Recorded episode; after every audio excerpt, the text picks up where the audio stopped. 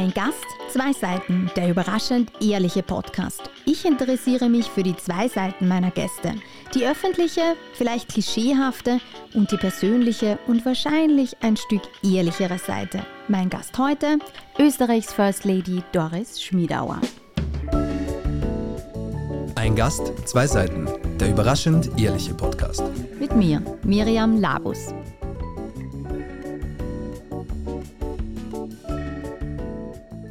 Doris Schmiedauer ist Politstrategin, ehrenamtliche und engste Vertraute und Ehefrau von Bundespräsident Alexander van der Bellen. Als First Lady, wie sie oft genannt wird, bezeichnet sie sich selbst nicht so gern. First Volunteer nennt sie ihre Rolle. Die alten Rollenbilder von Mann und Frau sind ihr ein Dorn im Auge. Im Auge hat sie als Feministin nämlich stets die gleichen Rechte für alle Menschen. Menschenrechte sind nicht verhandelbar. Verwandelbar sieht sie hingegen unser Verhalten der Umwelt gegenüber. Gegenüber den nächsten Generationen ist es doch nur fair, auch ihnen einen lebenswerten Planeten zu übergeben. Aufgegeben hat Doris Schmiedauer ihr Engagement für den Umweltschutz nämlich auch nach dem Ausscheiden aus dem Grünen Parlamentsclub nie. Schön, dass du da bist. Vielen Dank für diese wundervolle Einleitung. Ich fühle mich sehr geehrt.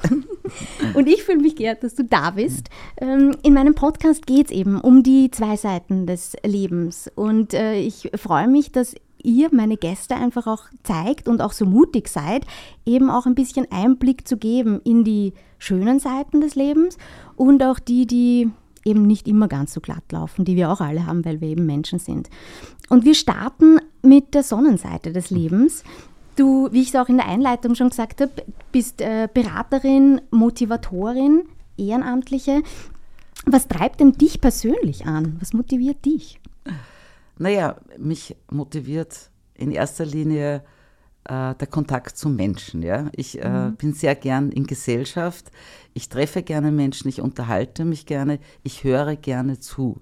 Ich habe ein großes Interesse daran zu erfahren, wie es Menschen geht in verschiedenen Lebenssituationen, was sie beschäftigt, was sie brauchen, um ein gutes Leben zu führen.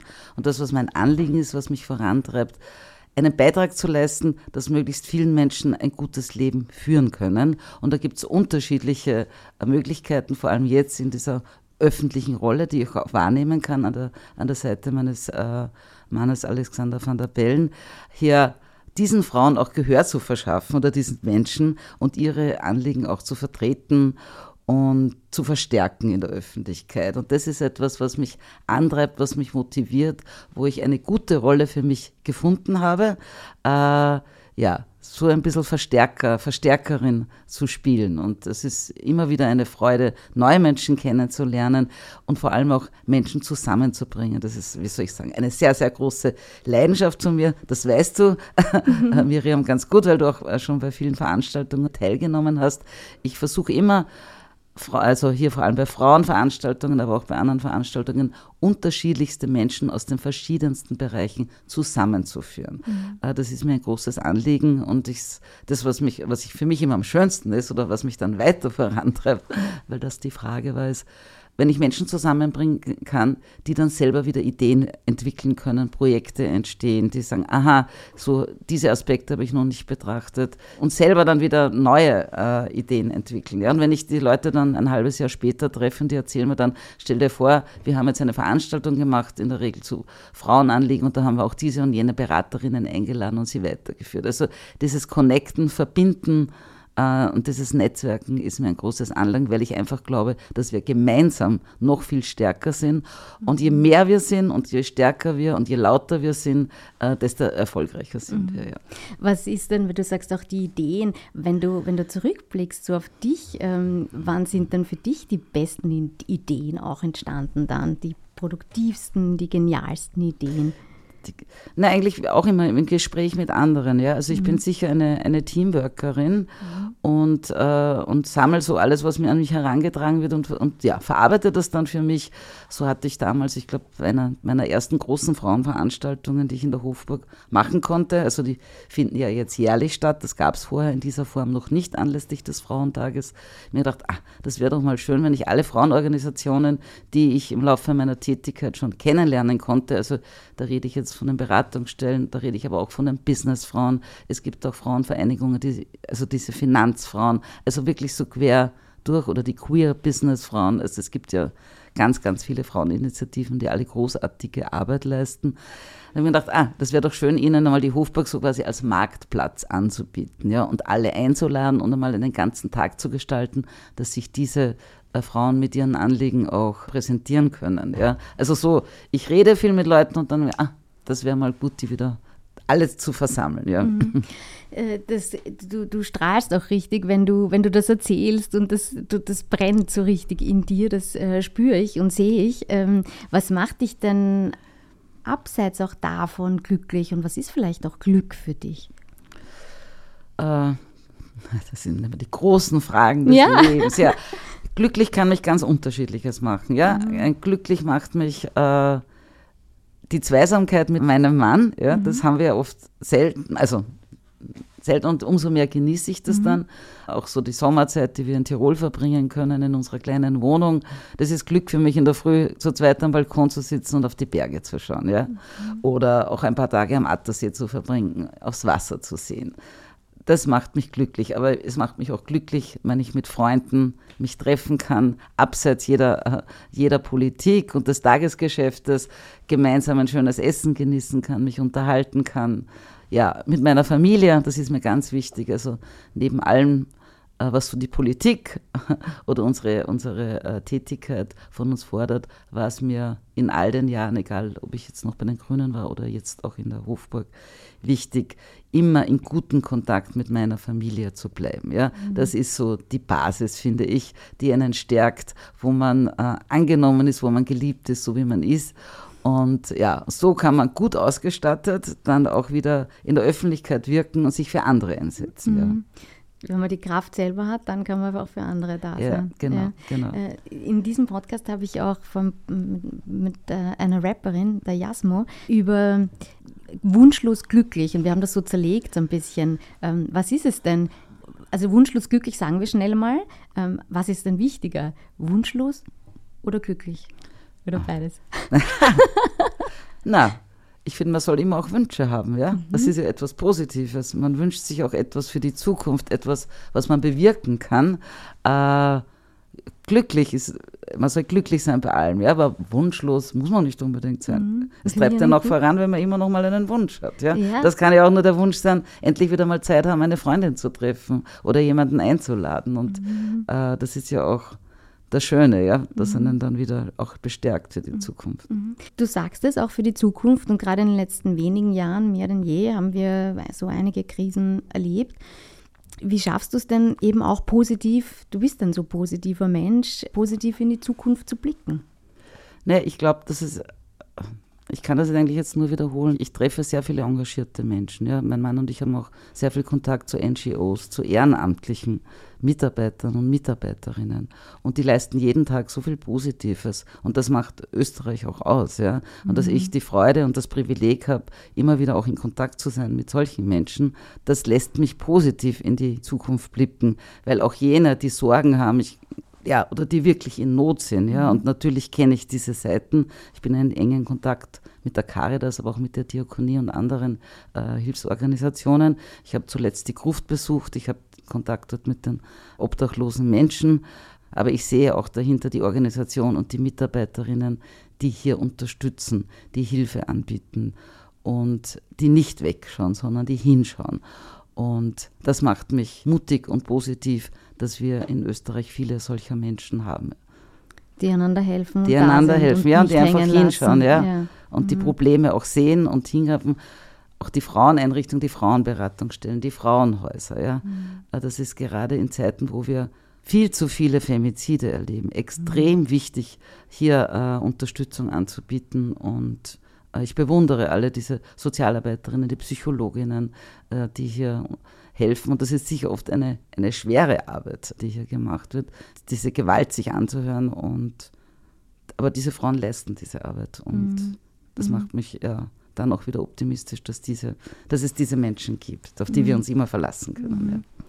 Das sagst du eben auch ganz oft, dass, dass Frauen empowernd und die zusammenbringen und so, dass das, dass das dir sehr wichtig ist. Was wir Frauen ganz oft als Thema haben, ist, dass wenn wir gefragt werden, ob wir einer neuen, uns einer neuen Herausforderung stellen wollen, und dann nehme ich mich nicht aus, denke ich mir zuerst mal, hm, kann ich das, weiß ich nicht, lass mich mal eine Nacht drüber schlafen und dann sage ich zu oder auch nicht. Wie gehst du da um? Wann fühlt sich für dich eine neue Herausforderung auch gut und richtig an, wenn wir jetzt noch auf der schönen Seite sind?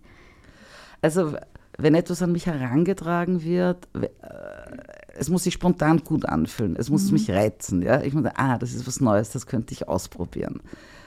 So, und auf dieses spontane Gefühl sollte man sich, also auch dieses Bauchgefühl mhm. verlassen. Aber ich kenne das genau so, wie du es auch beschrieben hast, natürlich aus eigener Erfahrung auch, dass man überlegt und dann also auch wenn ich oft spontan sage, ja, das mache ich gerne und nachher kommen mir Zweifel, na, ist das, geht sich das aus? Ja? Kann ich das wirklich? Was brauche ich als Unterstützung? Oder was mir oft wichtig ist, dass ich es dann mit Freundinnen oder Beraterinnen einfach bespreche, durchspiele, ob ich mir das zutrauen soll. Aber das ist klassisch für Frauen. Ja, wir kennen das. Ich beschreibe immer wieder die Szene auch in so Projektgruppen, wo man in verschiedenen Gruppen arbeitet und zum Schluss geht es darum, wer soll die Ergebnisse präsentieren. Ja? Und selber überlegt man vielleicht eine Sekunde zu lang und schon hat ein Mann aufgezeigt, bitte, ich mach's. Ja? Und nachher denkt man sich, mein Gott, wieso war ich nicht schneller noch gleich?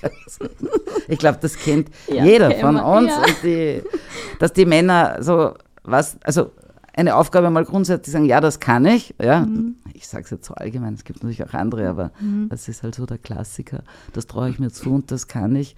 Und dann erst fragen, worum geht es eigentlich genau. Ne? Mhm. Während Frauen sehr detailliert wissen wollen, was da erwartet wird, wie und, und erst dann überlegen, na, kann ich das und äh, werde ich das schaffen. Ja. Mhm. Ich kenne das aus eigener Erfahrung. Ich äh, versuche aber den Frauen, die mich dazu befragen, immer so einfach Ja sagen. Ja.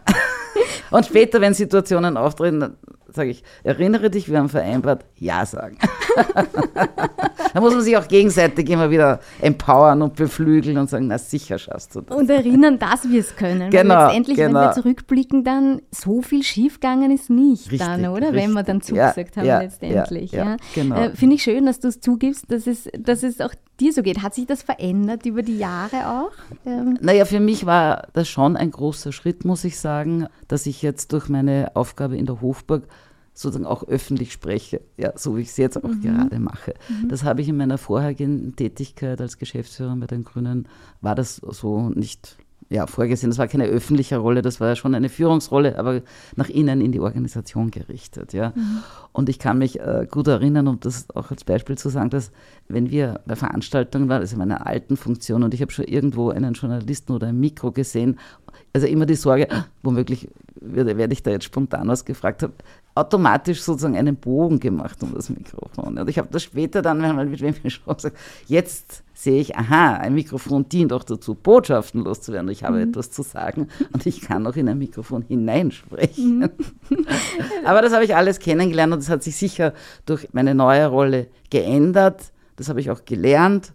Und das mhm. heißt nicht, dass ich nicht auch vor Reden oder vor Auftritten nervös bin. Es ist mir immer wichtig, dass ich gut vorbereitet bin.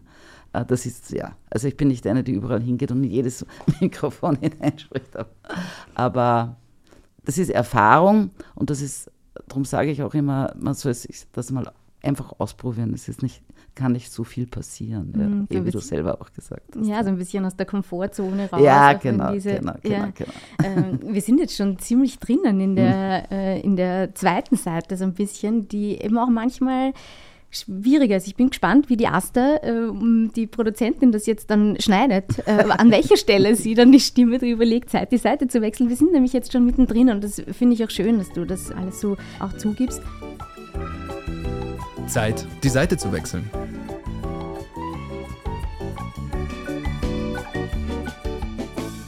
Und gerade wenn du dann aber zusagst ähm, oder eben auch absagst dann etwas, die Frage finde ich sehr spannend, ist es dann mehr ein Versagengefühl manchmal auch oder ein Weitblick? Hm. Ja, natürlich. Es kommt vor, dass man was absagt und später bereut man und denkt, man, ach, hätte ich es doch probiert. Mhm. Äh, man soll sich aber, glaube ich, nicht zu lang damit aufhalten. Ja? Ich mhm. habe auch früher öfters geneigt, ewig zu grübeln und nochmal oder das zu hinterfragen. Aber wenn man mal eine Entscheidung getroffen hat, ja, dann ist sie getroffen mhm. und es kommt eine nächste Gelegenheit und eine andere Chance. Ja. Mhm. Aber ich kenne das schon, wenn man dann so Spiralen denkt, na hätte ich doch und mein Mann sagt immer, Hattivari.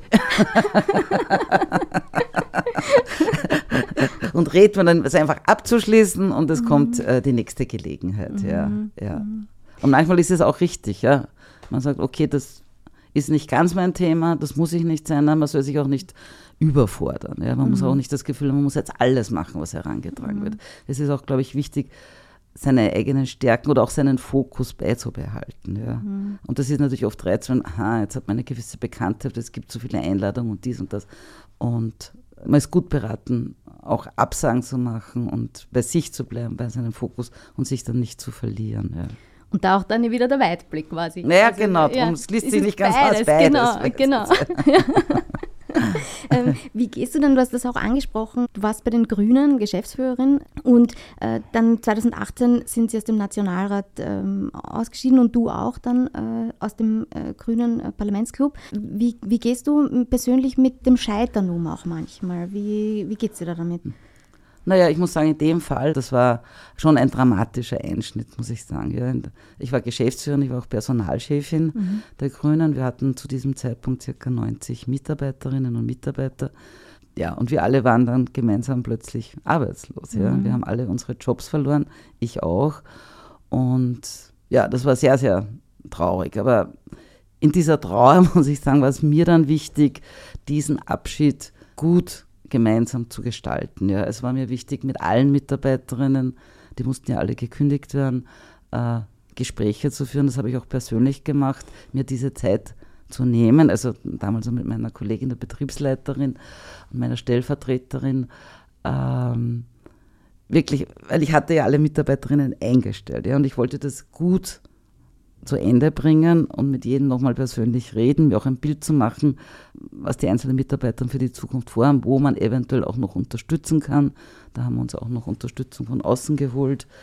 Und das trotz allem zu einem guten Ende zu bringen. Und das war ein längerer Prozess natürlich, die ganze Organisation abzuwickeln und zu Ende zu bringen. Und ich weiß, das war für mich dann auch das Abschiednehmen. Und es war mhm. gut, dass ich mir diese Zeit genommen habe, weil ich sie für mich auch gebraucht habe. Mhm. Ich habe 27 Jahre bei den Grünen gearbeitet. Das mhm. ist ein langer, langer mhm. Zeitraum. Ich habe sozusagen das Wachstum der Grünen erlebt und war da auch aktiv beteiligt in die, wie sich die Organisation aufgestellt hat. Wir haben immer wieder große Strukturreformen auch durchgeführt und dann zu sagen, jetzt ist finito, es ist aus und wir müssen alles rückblicken und am Ende ziehen wir aus. Und ja, das war ein einschneidendes Erlebnis, ein einschneidender Prozess, den ich aber dann für mich und ich hoffe auch für die Mitarbeiterinnen gut beenden konnte. Mhm, mhm. So wie du das auch schilderst, sind es Momente, wo ich gerade, wenn es ums Zwischenmenschliche geht, dann auch gerade in der Nacht wird sowas dann immer besonders groß und denke ich mir, wie mache ich das und wie gehe ich das Gespräch an und habe ich da richtig reagiert oder so. Du nickst jetzt. Kennst du sowas auch? Überhaupt nicht, nein. Ich kenne eigentlich wenige Menschen, die das nicht kennen. Aber ich ja. kenne nicht allzu viele, die das zugeben. Also äh, na, ich kenne das, ja, ich kenne das und es ist genauso wie du sagst, ja, kleine Probleme wachsen sich zu riesigen, unlösbaren Problemen. Und wenn man dann in der Früh aufsteht, den Kaffee trinkt und denkt sich, okay, bitte, das lässt sich doch alles handeln und machen. Mhm. Ja. Manchmal hilft es mir, wenn ich dann kurz aufstehe und mir einfach aufschreibe, was mich gerade beschäftigt. Ja, dann das Gefühl habe, okay, ich vergesse mhm. es nicht und, äh, und schaue mir das dann in der Früh nochmal bei Tageslicht an mhm. und mit ja, etwas Distanz. Und das ist oft ganz ratsam, ja, weil man hat dann nicht das Gefühl, da war doch irgendwas, was mich in der Nacht beschäftigt hat, was könnte das gewesen sein? Und mir hilft es auch, wenn ich dann in der Früh, wenn ich sage, okay, ich erledige, manche Sachen erledige ich dann auch einfach gleich, weil dann ist es weg. Ja. Mhm. Aber äh, wie man das Ganze verhindern kann, ich weiß es mhm. nicht.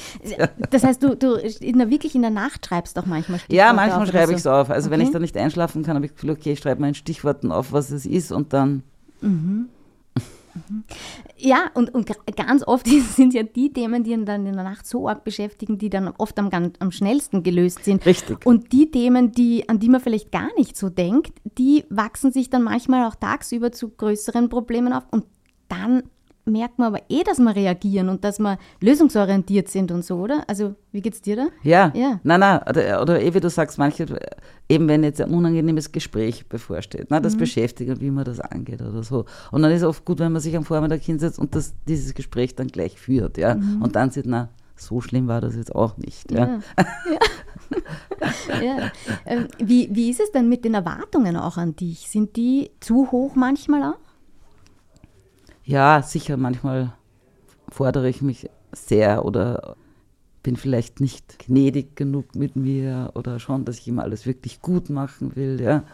Darum ist mir das Feedback auch immer wichtig, weil man da auch immer also was dazulernen kann, wenn was nicht so gut funktioniert. Mm, ja, aber ich glaube, ich habe für mich jetzt schon das richtige Mittelmaß gefunden. Aber natürlich gibt es auch Situationen, das muss jetzt ganz perfekt sein und dann ist es vielleicht nicht so perfekt, ja. Bist du eine Perfektionistin? Ja, ich, manchmal neige ich ein bisschen dazu, ja. Aber ich versuche dann immer die Kirche, wie heißt die Kirche im Dorf zu lassen. Ja. Wenn du sagst auch Feedback, ist das von deinem engsten Umfeld, nehme ich an, von deinen Beraterinnen auch? Kommt es darauf an, wer dir auch Feedback gibt? Weil gerade wenn man in der Öffentlichkeit steht, ist ja auch manchmal das Problem, dass dann ganz viele Leute auch ungefragt die Meinung um die Ohren hauen. Kommt auch ja. Wie, wie, wie, gehst, wie gehst du damit um? Mit dem Feedback empfangen, mit dem vielleicht manchmal auch Kritik empfangen. Ja? Wie gehst du damit um? Ja, aber das glaube ich ist wichtig. Es gibt natürlich Situationen, wo man vielleicht etwas nicht so gern hört oder mal spontan gekränkt ist. Wenn man dann äh, nochmal drüber nachdenkt, ist es aber in der Regel sehr hilfreich. Ich rede jetzt nicht von mhm. unqualifizierter mhm. Kritik oder was wir halt so auch alles kennen, was daherkommt, aber in der eigenen Umgebung, Menschen, denen man, denen man vertraut, ja, äh, ist das extrem wichtig, ja, weil man stellt sich vor, man kriegt überhaupt kein Feedback. was würde das denn heißen? Mhm. Und man lernt was dazu und gerade bei so Reden, also ist mir das wichtig, weil das man kann auch das nächste Mal was besser machen oder auch schauen, was, was ist gut angenommen worden oder was war vielleicht zu viel oder zu lang mhm. äh, oder unverständlich. Also ich finde, das ist schon wichtig. Ja. Mhm. Mit dem muss man schon leben können. Mhm. ja. Und wie bist du mit dem Feedback geben? Auch wie direkt? Nimmst du dich wahr oder bist du? Ja, also wenn ich was anbringen will, mache ich das, aber wie soll ich sagen, wertschätzend, ja, ja. wertschätzend, ja. Das mhm. ist immer wichtig, dass man das auf Augenhöhe und wertschätzend rückmeldet, wenn einmal etwas nicht so gut gepasst hat. Ja. Mhm. Oder auch das gemeinsam Lernen. Wir versuchen ja auch immer, wenn wir Veranstaltungen machen oder so, kurz zu schauen, was hat da jetzt funktioniert, was können wir das nächste Mal anders oder besser machen das sind ja oft auch sehr praktische Dinge. Ja. Mhm. Bevor wir jetzt gleich zum Kaugummiautomaten kommen, äh, sprechen wir noch. Ich bin schon ganz aufgeregt.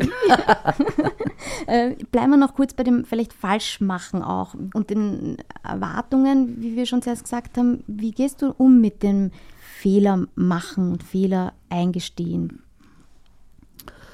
Ja, ich überlege jetzt gerade, natürlich, wenn ein Fehler passiert und man macht etwas falsch, äh, hadert man mal mit sich. Ne? Mhm. Warum ist mir das jetzt passiert? Aber mhm.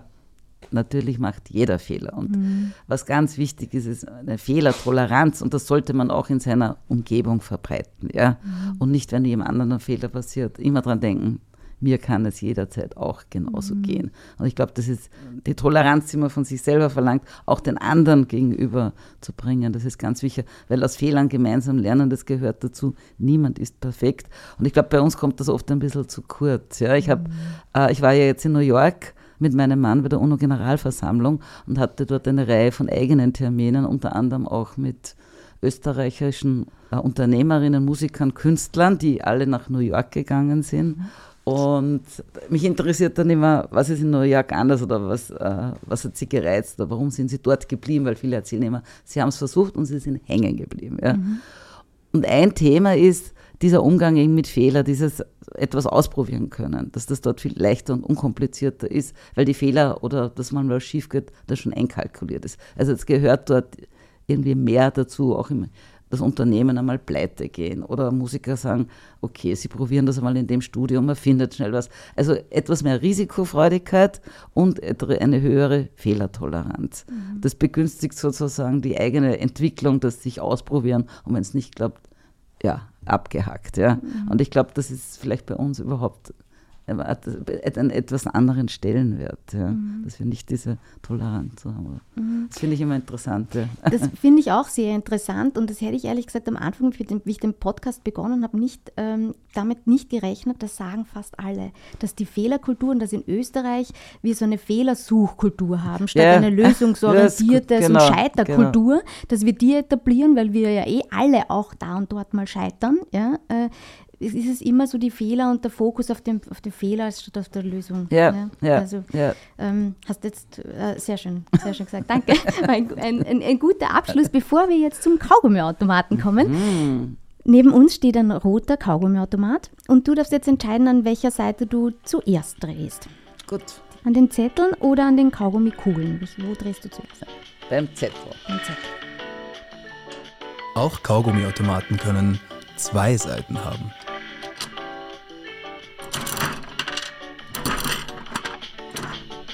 Das erinnert mich an meine Kindheit. Ja.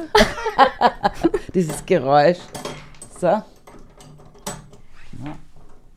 Bitte Thomas, ich lese die Fragen vor. Mhm. Und du darfst gerne noch einen Kaugummi rausdrehen, äh, bitte. Und wir machen es ganz unterschiedlich. Manche äh, knatschen, ähm, wenn, während sie die Antwort geben. Und manche äh, lassen mich knatschen. Also wie du magst. Lässt du mich knatschen? Ja, ich lasse dich knatschen, okay. weil sonst kann ich nicht sprechen. Das ist ja wie so ein Bazooka. Ja. ein Riesen und noch dazu. Ein Riesenkaugummi. Riesenkaugummi und noch dazu rosa. Rosa ist meine Lieblingsfarbe, das ist gut. Ich bewundere sich, dass du mit diesem Riesenkaugummi sprechen kannst. Also sehr ziemlich unhöflich jetzt an der Stelle, aber.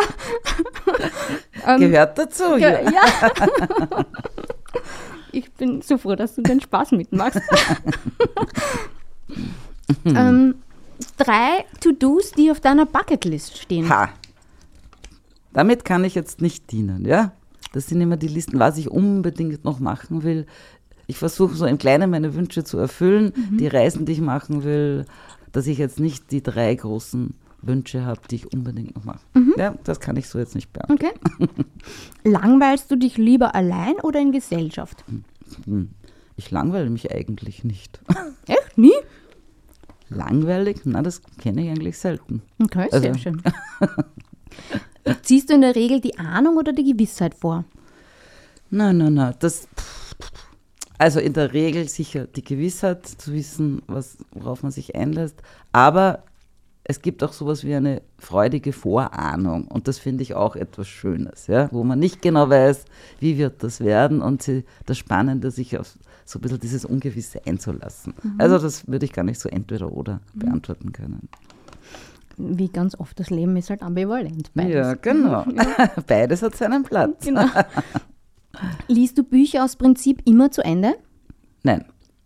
Also wenn es dann nicht taugt, dann hast du auf.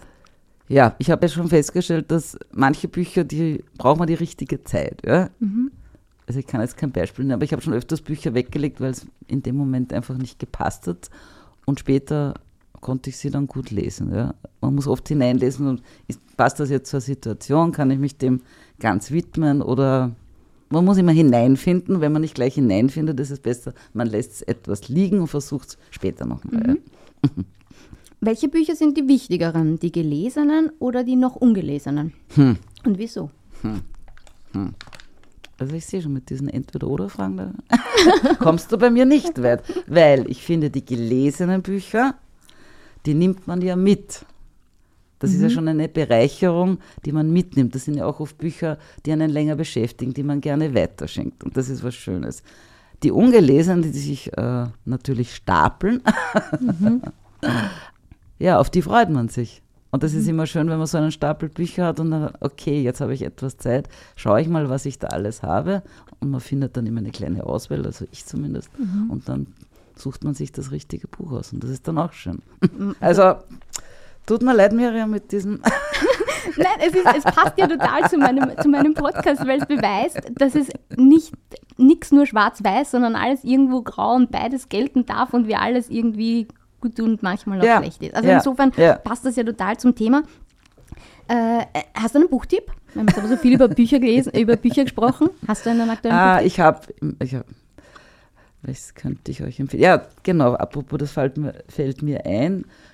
Das ist das Buch von Lea Ippi, von einer Albanierin. Mhm. Das heißt Frei. Das jetzt beschreibt ihre Geschichte, ihre Kinder- und Jugendgeschichte, ihr Aufwachsen in Albanien.